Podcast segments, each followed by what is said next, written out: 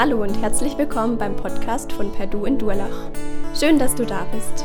Wir wünschen dir, dass Gott die nächsten Minuten gebraucht, um zu dir zu sprechen. Viel Freude dabei.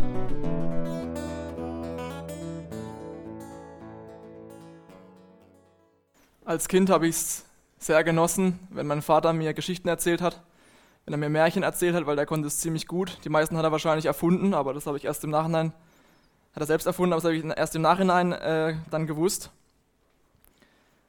Und auch jetzt, als Erwachsener, liebe ich es, Geschichten zu hören und Geschichten zu erzählen. Und die erfolgreichsten Märchen und die erfolgreichsten Geschichten spielen eigentlich immer nach einem ähnlichen Schema. Und zwar, es gibt irgendeine Person, die hat niemand auf der Rechnung. Alle anderen halten die für klein, für schwach, für hässlich und rechnen überhaupt nicht damit, dass von dieser Person überhaupt irgendwas kommen könnte. Und dann kommt der Wendepunkt und diese Person entfaltet ihre wahre Schönheit, entfaltet ihre wahre Stärke. Zum Beispiel ist da das Märchen von Aschenputtel, die ja von ihrer Familie überhaupt nicht geachtet wird, von ihren Schwestern niedergemacht wird, als hässlich bezeichnet wird, als unwürdig. Und genau die ist es dann, die den wahnsinnig schönen Prinzen bekommt und die zur wunderschönen Prinzessin wird. Oder auch Herr der Ringe, eines der bekanntesten und erfolgreichsten Geschichten und Filme, die es überhaupt gibt. Auch ähnliches Prinzip, die Hobbits, die keiner auf der Rechnung hat, die kleinen, schwachen, das sind die, die letztendlich Mittelerde retten. Und solche Geschichten, die liebe ich und ich glaube, die lieben wir alle, weil sie auch was mit uns zu tun haben, weil wir das, dieses Prinzip auch in unserem Leben zu spüren bekommen, dass Dinge nicht immer so sind, wie sie scheinen und dass es Dinge gibt, die nicht so aussehen oder die nicht so sind, wie sie aussehen. Schein und Sein liegen oft in unserem Leben relativ weit voneinander entfernt. Und darum geht es auch in dem heutigen Text, wurde schon gesagt, 1 Samuel 16. Ich möchte da gerne, ja, mit 1 Samuel 16, Vers 1, ja, gut, ist ja klar, würde ich gerne anfangen mit Lesen. Ich lese aus der Schlachterübersetzung. Und der Herr sprach zu Samuel, bis wann trägst du noch Leid um Saul, da ich ihn doch verworfen habe, dass er nicht mehr König sein soll über Israel? Fülle dein Horn mit Öl und geh hin, ich will dich zu Isai dem Bethlehemiter senden, denn unter seinen Söhnen habe ich mir einen König ausersehen. Wir bekommen hier also live einen Wendepunkt mit. Der damalige König Saul, der Israeliten, soll jetzt abgesetzt werden. Der hat sich bei Gott verscherzt und jetzt soll Samuel einen neuen König salben und auserwählen. Wir wissen es, oder viele wissen es schon, es wird David sein. Und jetzt ist die Frage, wieso hat Gott Saul verworfen und wieso will Gott unbedingt David auf dem Thron sehen? Um das zu beantworten, gehe ich ein bisschen weiter zurück. Saul war der erste König Israels. Die Israeliten wollten unbedingt ihren König haben und Gott, obwohl er das nicht wirklich für gut, obwohl er das nicht, nicht als gut empfunden hat, hat ihnen diesen Wunsch gewährt und hat ihnen einen König gegeben. Und dieser König Saul, wer hätte es gedacht, ist groß, stark, überragt alle um Weiten, also so wie Elias Walter auf dem Kitzdola ungefähr. Und dieser Saul, der, der hat echt richtig gut angefangen. Der hat Siege gewonnen, der hat die Israeliten bewahrt vor Feinden aber an Saul ist was faul. Und zwar sein Inneres. Er ist ungehorsam gegenüber Gott. Und nicht nur das, er hat einen extrem tiefen Stolz. Und er liebt es, sich zu präsentieren, eine Show abzuziehen.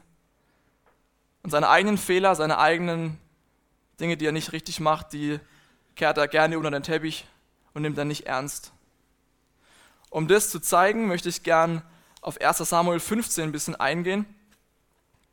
Da sehen wir nämlich Sauls Herz. Da geht es darum, dass Gott zu Samuel spricht, jetzt ist die Zeit, jetzt ist die Zeit, die Amalekiter zu besiegen. Die Amalekiter, das war ein Volk, und dieses Volk hat vor hunderten von Jahren vorher, haben die mal die Israeliten hinterlistig angegriffen. Das war damals noch, als die Israeliten aus Ägypten ausgezogen sind, da war Mose noch der Anführer. Da kamen die Amalekiter hinterm Berg hervor und haben die Israeliten hinterlistig angegriffen.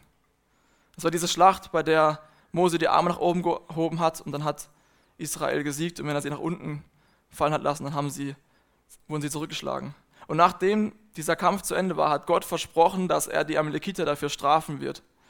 Und jetzt, hunderte Jahre später, löst er dieses Versprechen ein. Als ich es gelesen habe, ist mir aufgegangen, ja stimmt, Gott vergisst nichts. Er weiß alles. Er weiß noch jeden einzigen Wimpernschlag, den ich oder den ihr gemacht habt. Er weiß jedes Wort, das ich mal gesprochen habe, jeden Gedanken, jedes Gefühl von meinem ganzen Leben. Also er hat einen Haufen an Daten über mich und da ist Google noch ein Witz dagegen. Er weiß wirklich alles über mich. Und irgendwie ist es auch angsteinflößend, weil wenn ich mir überlege, was ich allein schon an einem Tag an Gedanken habe, an, an, giftigen Worten, an, an Gefühlen, die vielleicht nicht gut sind, und Gott weiß es über mein ganzes Leben. Und das Schöne ist, dass Gott diese ganzen Akten und Ordner hat, die er über uns hat, die ganze Räume füllen über unsere, über unsere Versagen, über das, was wir denken, dass er die alle bereitwillig einfach geschreddert hat und verbrannt hat, weil Jesus für uns gestorben ist und weil er einen Schlussstrich ziehen will und weil er mit uns lieber Beziehung haben will, als unsere Fehler, ähm, dass unsere, dass, als, als unsere Fehler zwischen uns stehen. Und das ist das Schöne an der Gnade Gottes. Also Samuel bekommt das mit, dass Gott ihm das sagt. Und Samuel geht zu Saul und sagt, Saul, du bist der König von Israel, du hast die Verantwortung, du sollst jetzt hingehen und die Amalekiter schlagen. Und nicht nur ein bisschen schlagen, sondern du sollst die wirklich komplett auslöschen. Also mit allem drum und dran, mit Vieh und so weiter. Und Saul geht los, Gott schenkt ihm den Sieg, aber Saul ist ungehorsam. Er lässt den König leben und er lässt auch das beste Vieh leben. Und Samuel kriegt es spitz und geht hin zu Saul und sagt ihm, was soll das? Warum bist du ungehorsam gegenüber Gott? Und es ist echt bizarr, weil Saul seine eigenen Fehler nicht eingesteht. Wir sehen hier zum Beispiel jetzt in 1 Samuel 15, Vers 15 mal so eine Antwort, die, die Saul gibt, als ihn Samuel darauf anspricht, warum er denn nicht alles gehorcht hat. Und Saul sprach, man hat sie, also das, das Vieh, was noch übrig war, von den Amalekitern hergebracht, denn das Volk verschonte die besten Schafe und Rinder, um sie dem Herrn, deinem Gott, zu opfern. An dem übrigen haben wir den Bann vollstreckt. Also er macht zweierlei. Erstmal schiebt er die Verantwortung von sich weg auf das Volk, sagt, ja, das Volk war das eigentlich. Und er versucht das Ganze auch irgendwie religiös einzuhüllen. Er sagt, ja, also wir haben es ja deswegen übrig gelassen, weil wir wollten es ja opfern. Und also Samuel, du als Priester musst das schon gut heißen, also opfern oder wir wollen damit auch Gott anbeten. Versucht sich da irgendwie rauszureden. Das macht er dreimal. Und am deutlichsten kommt Sauls Herz in Kapitel 15, Vers 30 raus. Da sagt er, ich habe gesündigt, nun aber ehre mich vor den Ältesten meines Volkes und Israel und kehre mit mir um, damit ich dem Herrn, deinen Gott, anbete. Er sagt, ja, Samuel, du hast recht, es war nicht so ganz perfekt, was ich gemacht habe, aber ich habe hier gerade eine riesen Show am Laufen, die feiern mich gerade übelst, weil ich die Amalekiter besiegt habe, weil ich hier total gutes Vieh habe, was wir jetzt schlachten.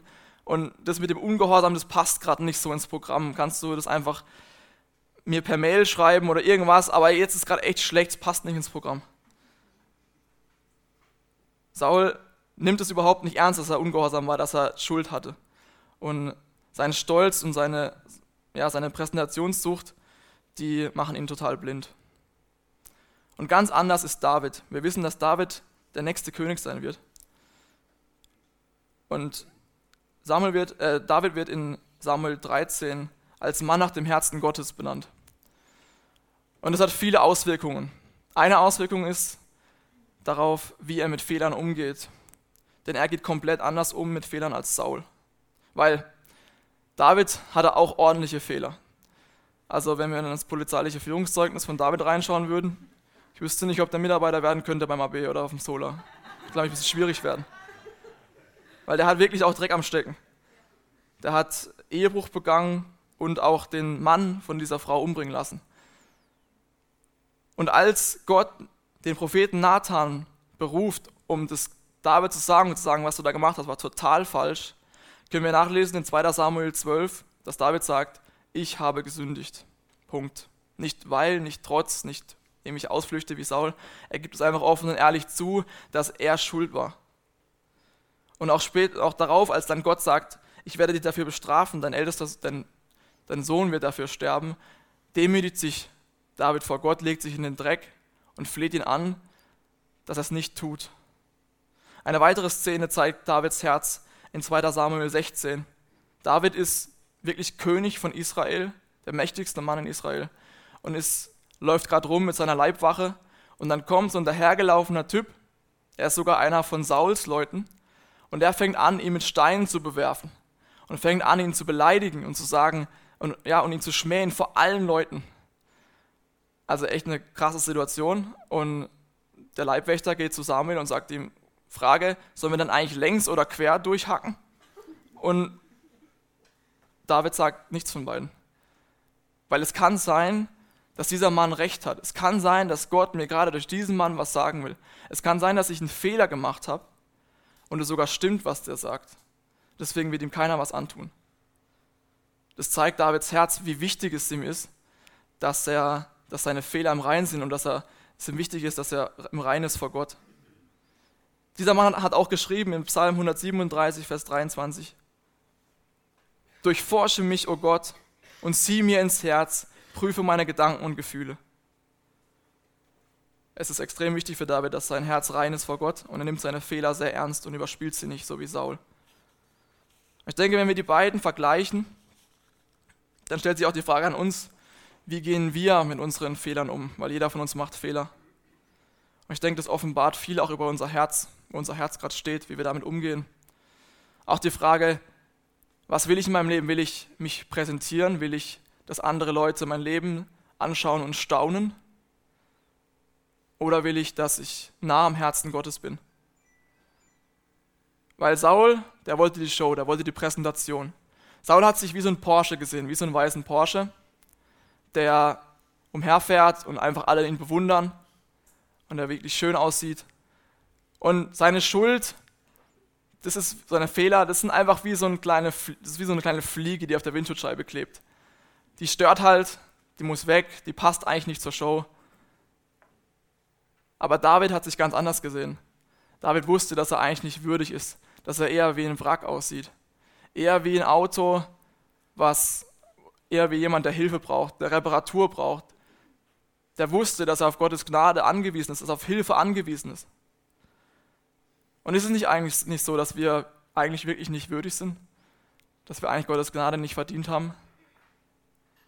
Dass wir auch den Himmel eigentlich nicht verdient haben, dass es einfach Gnade ist, dass Gott für uns einsteht. Petrus sagt, sagte zu Jesus, als Jesus ein Wunder tut und die Jünger extrem viele Fische fangen, obwohl sie den ganzen Nacht lang gefischt haben, wirft sich Petrus vor Jesus nieder und sagt, geh weg von mir, ich bin ein sündiger Mensch. Petrus erkennt, dass wenn er mit Jesus zu tun hat, dann hat er es mit einem heiligen Gott zu tun, der wirklich perfekt ist. Und man kann da noch so nachforschen, man wird nichts finden an Jesus. Und er sieht auch, dass im Gegensatz er selber ein sündiger Mensch ist, wo man nur ein bisschen nachbohren muss und schon sieht, dass da einiges falsch läuft. Aber Saul, er ist stolz, er demütigt sich nicht, er gibt es nicht zu. Er lenkt sich sogar lieber ab. Das ist interessant, wenn wir das Ende von Kapitel 16 anschauen, sehen wir, dass Saul depressiv wird sogar. Und anstatt in dieser Situation, anstatt jetzt endlich mal zu Gott zu laufen und endlich mal zu sagen, ja, ich bin schuld, es tut mir leid, ich will Buße tun, holt er sich lieber den David an den Hof, der gut musizieren kann, der ihn ablenken soll. Er lenkt sich lieber ab, als endlich mal Buße zu tun und wirklich mal das eigentliche Problem anzupacken. Ich denke, auch wir stehen in der Gefahr, dass, wenn es uns schlecht geht, wenn wir Mist gebaut haben, dass wir dann lieber wegrennen, uns irgendwie flüchten, vielleicht irgendwelche Filme angucken oder Serien oder uns in Arbeit flüchten oder an sonst was, aber nicht das Hauptproblem anpacken und nicht einfach mal ehrlich sind. Wann hast du das letzte Mal mit Gott wirklich reinen Tisch gemacht? So wirklich mal den ganzen Schutt aus deinem Herzen mal so hochgeholt und in sein Licht gehalten und gesagt, ja Gott, das ist meine Schuld, das, das bin ich und ich will es dir hinlegen. Es tut mir leid, bitte vergib mir. Wann hast du das letzte Mal dich vor einem Menschen wirklich entschuldigt? Wirklich gesagt, ist es meine Schuld? Es tut mir leid, kannst du mir vergeben? Jesus kommt, Jesus sagt, kommt her zu mir, die ihr mühsam und beladen seid. Kommt her zu mir, die ihr Schutt habt, die ihr Probleme habt, die ihr Sorgen und Ängste habt. Weil bei mir ist es gut aufgehoben. Und Jesus will auch, dass wir ein, dass wir ein freies Leben haben. Jesus will, dass wir ein lebendiges und freudiges Leben haben. Und ich denke, ein guter Weg, um das nicht zu haben, ist, wenn wir den ganzen, das ganze Böse, das ganze, was uns runterdrückt, das ganze Dunkel in unserem Herzen, wenn wir das einfach nur drin lassen und verstecken und nicht zu Gott bringen. Jeder, der eine Wohnung hat, der ein Haus hat, weiß, es ist wichtig, dass man regelmäßig den Müll rausbringt. Wenn man es nicht macht, wird es relativ ungemütlich. Da kommen schon die ersten Obstfliegen und das steigert sich und steigert sich und irgendwann kann man da nicht mehr leben. Irgendwann stinkt es und du kannst keinen mehr einladen, man will selber nicht mehr drin leben. Und genauso ist es auch in unserem Herzen. Es ist wichtig, dass wir regelmäßig unseren Schutt rauslegen vor Gott. Und Samuel selber fasst es ziemlich gut zusammen. In 1 Samuel 12, Vers 20 redet er zum Volk und sagt, Fürchtet euch nicht, ihr habt zwar all dieses Böse getan, doch weicht nicht von der Nachfolge des Herrn ab, sondern dient dem Herrn von ganzem Herzen. Er sagt, ja, ihr habt böse Dinge getan. Jeder von uns tut, hat Fehler, tut böse Dinge. Aber entscheidend ist jetzt, nicht aufzuhören, Gott nachzufolgen. Nicht irgendwie stolz zu werden oder sich zu verstecken, sondern, wie es ja steht, mit ganzem Herzen Gott zu dienen. Und das wünsche ich mir und das wünsche ich euch, dass wir wirklich mit ganzem Herzen Gott dienen und ihm wirklich komplett Einblick geben in unser, in unser ganzes Herz und offen und ehrlich sind gegenüber Gott und gegenüber unseren Mitmenschen. Es geht weiter in Samuel, 1 Samuel 16. Gott hat also jetzt Samuel gesagt, er soll einen Sohn von Isai, dem Bethleemiter, als König salben. Ich lese ab Vers 2 weiter. Samuel aber sprach, wie soll ich hingehen? Wenn Saul es erfährt, so wird er mich töten. Und der Herr sprach, nimm eine junge Kuh mit dir und sprich, ich bin gekommen, um dem Herrn zu opfern, und du sollst Isai zum Schlachtopfer einladen, ich aber will dir zeigen, was du tun sollst, so dass du mir den salbst, den ich dir nennen werde. Samuel hat Angst. Er fürchtet sich vor Saul, weil Samuel muss, Samuel kommt aus Rama und er muss nach Bethlehem und er muss da an Saul vorbei, wo Saul wohnt. Und er hat Angst, dass Saul es rausbekommt, dass er einen neuen König salbt und dass Saul ihn dann sogar umbringt. Und es zeigt auch, wo Sauls Herz sich befindet. Saul ist einfach wahnsinnig machtbesessen. Und sobald irgendjemand ihn kritisiert oder Veränderung reinbringen will, explodiert er einfach. Er denkt gar nicht mehr daran, dass er eigentlich berufen worden ist. Er denkt gar nicht mehr daran, dass dass Gott ihn eigentlich diese auf den Thron gesetzt hat und nicht er selber sich irgendwie verdient hat. Ich denke auch, wir sind in der Gefahr, oder ich bin in der Gefahr, von bestimmten Dingen besessen zu sein, dass ich sage, okay, das ist mein Besitz, das ist mein Auto, das ist meine Karriere, meine Erziehungsmethoden, mein Haus. Und sobald irgendjemand kommt und mich kritisiert oder Veränderungen reinbringt, gehen wir an die Decke. Ich denke, das ist ungesund für uns und auch ungesund für unsere Mitmenschen. Und wenn so etwas in meinem und deinem Leben ist, dann ist es, glaube ich, auch ein Indikator, um das mal Gott, vor Gott zu bringen und ihn zu beten, dass wir eine dankbare Haltung davon bekommen, dass wir dankbar sind für die Dinge, die Gott uns anvertraut hat. Und Gott gibt jetzt Samuel einen guten Tipp und sagt, Samuel, nimm dir eine Kuh mit und du sollst da einfach einen Schlacht, du sollst mich dort anbeten, wo du hinkommst. Und wenn dich jemand fragt, was machst du da, sagst du, ich gehe dahin, um ein Schlachtopfer zu machen und Gott anzubeten. Und ab Vers 4 geht es weiter. Und Samuel machte es so, wie es ihm der Herr gesagt hatte, und begab sich also nach Bethlehem. Da kamen die Ältesten der Stadt ihm zitternd entgegen und sprachen, bedeutet dein Kommen Frieden? Er sprach, ja, Frieden. Ich bin gekommen, um dem Herrn zu opfern. Heiligt euch und kommt mit mir zum Schlachtopfer. Und er heiligte Isai und seine Söhne und lud sie zum Schlachtopfer ein. Samuel kommt also jetzt in diese Stadt und die Ältesten, also sozusagen die Chefs, die kommen zu ihm und haben Angst. Warum haben die Angst vor Samuel? Samuel war ein Richter. Er war ein Mann Gottes und er hatte was zu sagen. Ich denke, es ist so ähnlich, wie wenn bei euch zu Hause die Polizei klingelt. Da denkt man sich auch so, oh, was ist passiert? Was ist los? Hat mein Sohn wieder irgendwas illegal runtergeladen oder meine Tochter zu laut Musik gehört oder was auch immer? Wir denken uns, okay, irgendwas muss ja jetzt faul sein, wenn die Polizei hier ist. Genauso ist es auch hier mit Samuel. Die Leute fürchten, dass sie irgendwas verbockt haben. Aber es ist nicht so. Samuel ist nämlich da, um den neuen König zu salben. Und wir lesen ab Vers 6.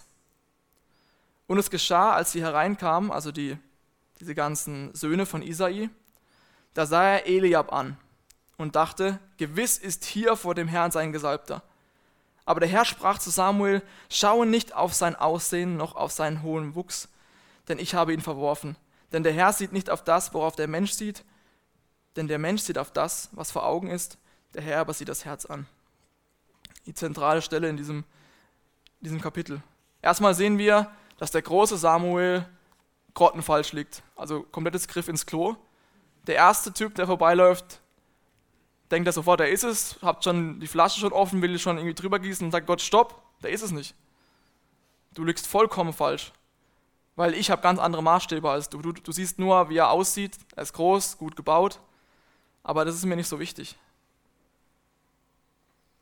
Gott sagt dann, ja, der Mensch sieht, was vor Augen ist. Und das ist eine Wahrheit. Und ich denke, jeder von uns hat damit Erfahrung gemacht mit dieser Wahrheit. Viele haben auch vielleicht schon noch Leid erfahren durch diese Wahrheit dass man verurteilt wurde aufgrund von Äußerlichkeiten. Es fängt schon in der Schule an. wir haben gesehen, dass die Kinder in die Schule gehen. Es kann extrem hart sein, weil Menschen auf das sehen, was, von, was man sieht. Es geht darum, bei, unter den Besten zu sein, die besten Noten zu haben, bei den Schönsten zu sein, bei den Coolsten zu sein, auf irgendwelchen Listen weit oben zu sein. Es geht im Beruf weiter, es geht darum, um Zahlen. Wie viel schaffst du? Schaffst du mehr als dein Nachbar? Wie viel Lohn hast du?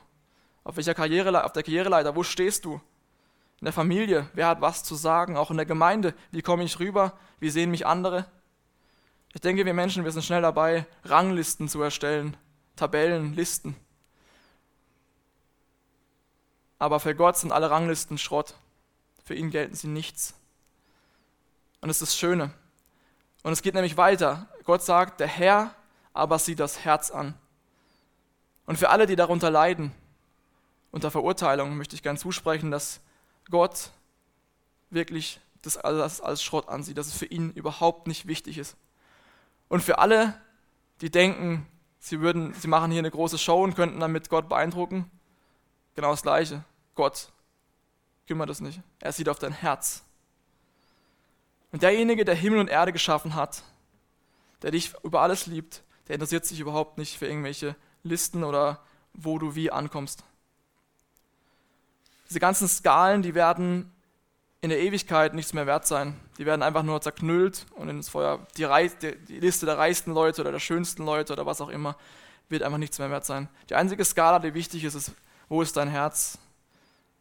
Auf welcher Skala befindet sich dein Herz? In der Nähe zu Gott oder weit weg von Gott?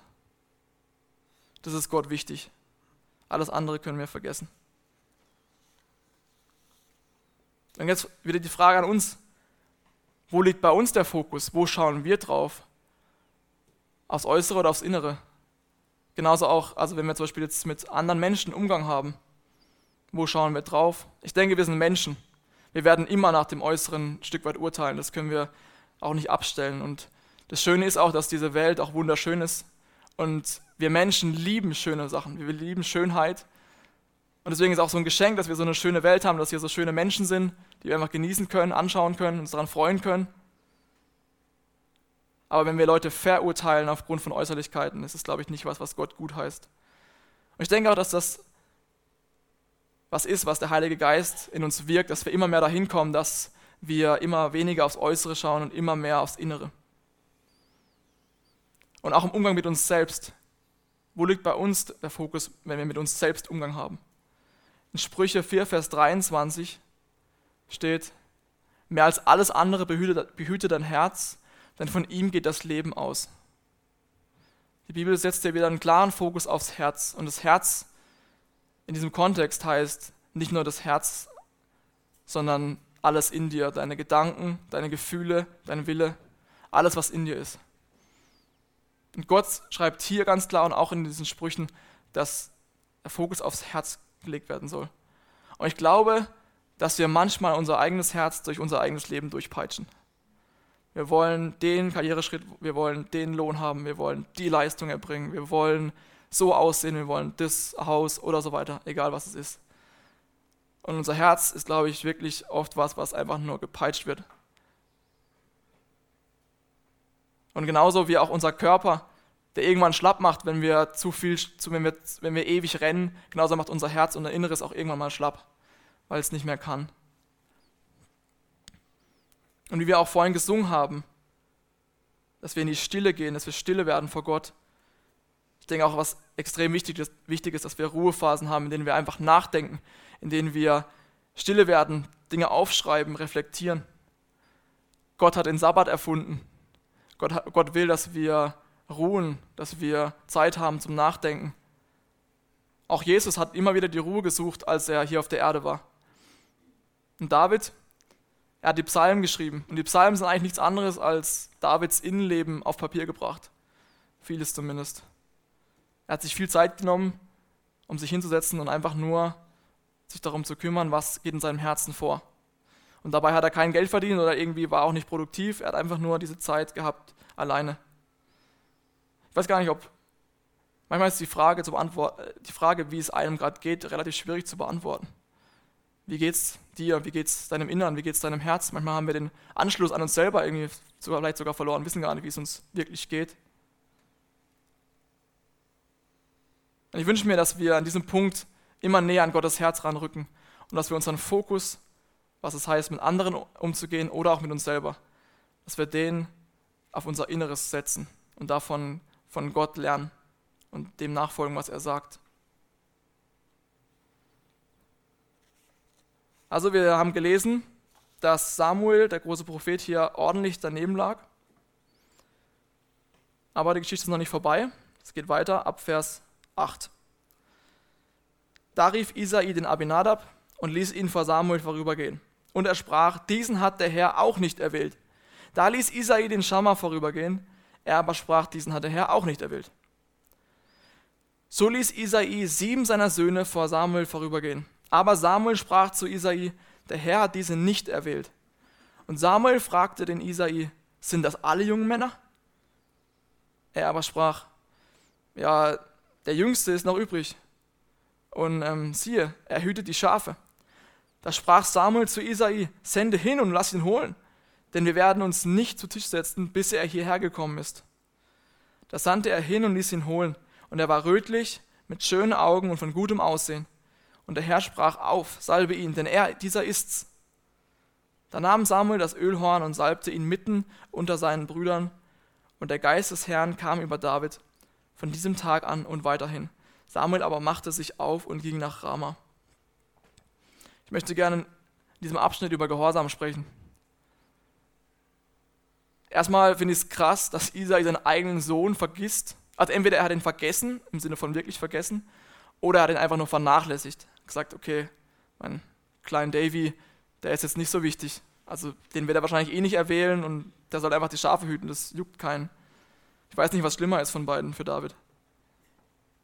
David hat seinem Vater gehorcht, er hat seine Schafe gehütet, treu, obwohl er dafür, wie man sieht, keine wirkliche Anerkennung bekommen hat. Samuel war gehorsam, weil er, weil er David gesalbt hat, weil er den Willen des Herrn getan hat. Als ich mir Gedanken gemacht habe über Gehorsam, da sind mir zuerst solche grundsätzlichen Lebensentscheidungen eingefallen, so soll ich nach Hamburg ziehen oder nach Karlsruhe oder soll ich welchen Beruf soll ich erlernen oder soll ich Schalke-Fan oder Bayern-Fan werden, so ganz grundlegende Sachen. Äh, und dann eben Gott gehorsam sein, was er sagt, was soll ich tun. Aber ich denke, unser Herz wird viel besser dadurch gezeigt, durch Alltagssituationen, wie wir uns da verhalten. Weil Gehorsam schützt vor Alltagsgram. Ich möchte hier drei Gehorsamsschritte zeigen, die Samuel und David hier tun. Erstmal Samuel. Samuel gehorcht also Gott und salbt den David. Diese Entscheidung war nicht so, ja, ziehe ich heute das blaue Hemd oder, oder die, das grüne Hemd an, sondern es ist eine sehr, sehr wichtige Entscheidung. Und Samuel steht in Verantwortung. Samuel ist der Richter Israels. Und dieser König Israels, an den ist auch ein Stück weit das Schicksal von Israel gebunden. Wenn es ein guter König ist, okay, wenn es aber ein schlechter König ist, schlecht. Also eine sehr wichtige Entscheidung. Und David war jung. Hier steht, er hatte schöne Augen. Das ist ein Zeichen von, dass einfach jemand jung ist. Wenn man jung ist, hat man schöne Augen. Und wenn man älter ist, hat man noch schönere Augen. Und Samuel hatte, Samuel hatte ein schlechtes Bauchgefühl. Also er hat es nicht verstanden, warum jetzt David. Sein Verstand hat ihm was anderes gesagt.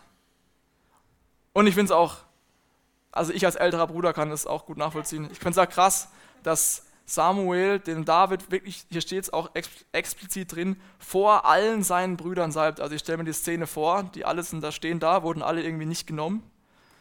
Und dann kommt der kleine David rein, stinkt noch, von, von, weiß gar nicht, was los ist und auf einmal wird er, wird er gesalbt. Also ich als älterer Bruder weiß, was man da fühlen kann. Aber Samuel, dem ist es egal, der macht es direkt, der macht es auch vor Zeugen, alle wissen es. Er hat, er hat David gesalbt. Und wie schon gesagt, ich glaube, dass Samuel wirklich Ängste und Sorgen hatte, weil er wusste, wenn er hier einen Fehler macht, dann wird das Ganze auf ihn zurückkommen. Wenn, David, wenn er David salbt und David kommt auf den Thron und nach zwei Tagen ist er einfach nur zu schwach, kriegt irgendwie Grippe oder er, er schafft es einfach nicht, ist einfach überhaupt nicht fähig als König, dann werden sich alle denken, ja gut, also Samuel, das war nichts. Du hast zwar bisher es relativ gut gemacht mit uns, aber das war überhaupt nichts. Was hast du dir eigentlich dabei gedacht?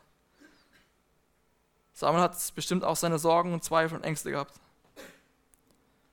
Und auch wir haben immer wieder unsere Ängste und unsere Zweifel vor Prüfungen, vor irgendwelchen beruflichen Dingen, vor, davor, dass Menschen uns ablehnen, davor, dass Beziehungen irgendwie nicht richtig laufen, davor, dass wir zu kurz kommen.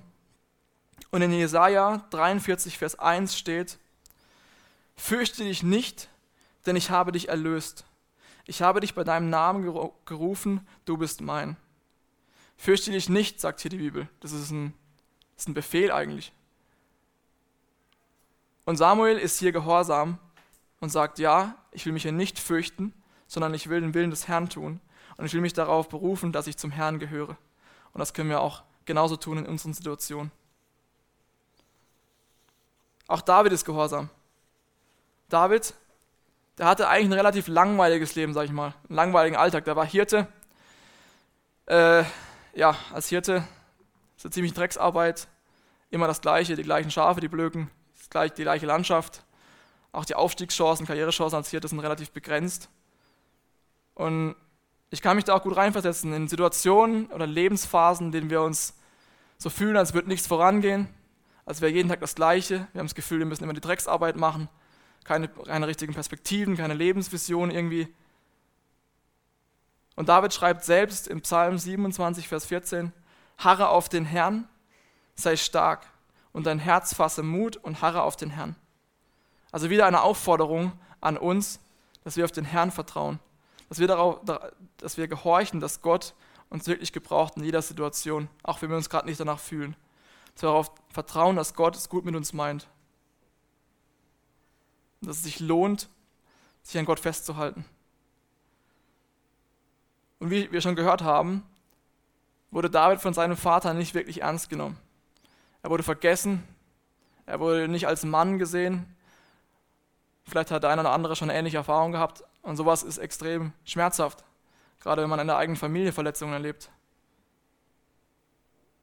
Dieser Mann, David, hatte also tiefe, tiefe Verletzungen schon im Jugendalter. Und trotzdem hat Gott diesen Mann gebraucht. Er war der größte König Israels. Er hat Psalmen geschrieben, die bis heute noch Leute lesen und Leute heute noch ermutigt. Und David selber schreibt im Psalm 147, Vers 3, er heilt die, die zerbrochenen Herzen sind und verbindet ihre Wunden. David hat darauf vertraut, dass obwohl er hier Verletzungen erfahren hat und er hat auch später Verletzungen erfahren, Menschen erfahren, die ihm Böses wollten, die ihm Böses angetan haben. Und ich denke, auch wir kennen diese Situation, wenn da Menschen sind, die uns verletzen. Menschen sind vielleicht auf der Arbeit, in der Familie, die uns wirklich Böses wollen und, und ja, uns verwunden. Und David hat, hat darauf vertraut, dass Gott letzten Endes Heilung schenkt, dass Gott letzten Endes alles gut machen wird. Hat er, und war da gehorsam. Und bevor jetzt diese Serie mit mit Samuel endet, stellt sich eben die Frage, war Samuel dieser große, dieser große Visionär? War Samuel dieser große Prophet? Er hatte auch, also es war er bestimmt, er hatte aber auch seine, seine Fehler, seine Fehleinschätzungen, wie wir auch gerade eben gesehen haben mit Eliab, mit, dem, mit seiner Königswahl. Aber Samuel hat sich von Gott gebrauchen lassen. Er war gehorsam in den. Und Samuel war es wichtig, dass sein Herz ganz nah bei Gottes Herz ist. Und wenn wir auch dieses selbe Ziel haben, wie David und wie Samuel, dass unser Herz nah bei Gott ist, dann ist es relativ einfach. Wir haben die Bibel. Wir können darin lesen, weil die Bibel offenbart uns Gottes Herz. Wenn wir die Dinge tun, die da drin stehen, dann kommen wir automatisch Gott näher. Interessant ist auch, dass Samuel hier zwar David salbt, aber er bekommt es gar nicht mehr mit, dass David König wird. Das kommt erst viel, viel später. Und auch in unserem Leben, wenn wir mit Gott unterwegs sind, wenn wir nach Gottes Herzen handeln, dann werden wir noch erstaunt sein, weil viele Dinge, die wir tun, viele, vieler Segen, der von uns ausgeht, den bemerken wir vielleicht gar nicht bei anderen Leuten, wo wir gute Dinge in andere Leute reinlegen, gute Worte. Und ich wünsche mir, dass wir auf diesem Weg weitergehen, immer näher an Gottes Herz ranzuwachsen. Ich möchte gern beten.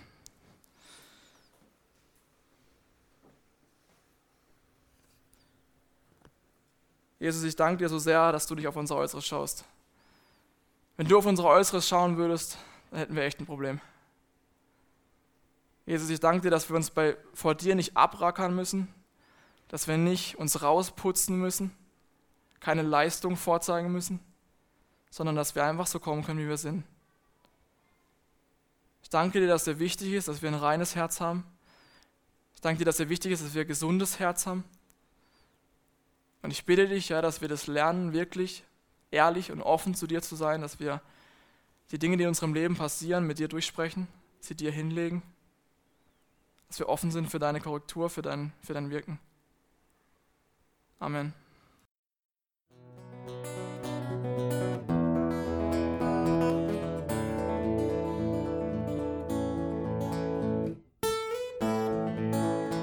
Wir hoffen, der Podcast hat dir weitergeholfen. Falls du noch Fragen hast, besuche gerne unsere Homepage unter www.per-du.church. Hier findest du alle wichtigen Infos zur Gemeinde und zum Glauben. Tschüss und bis zum nächsten Mal.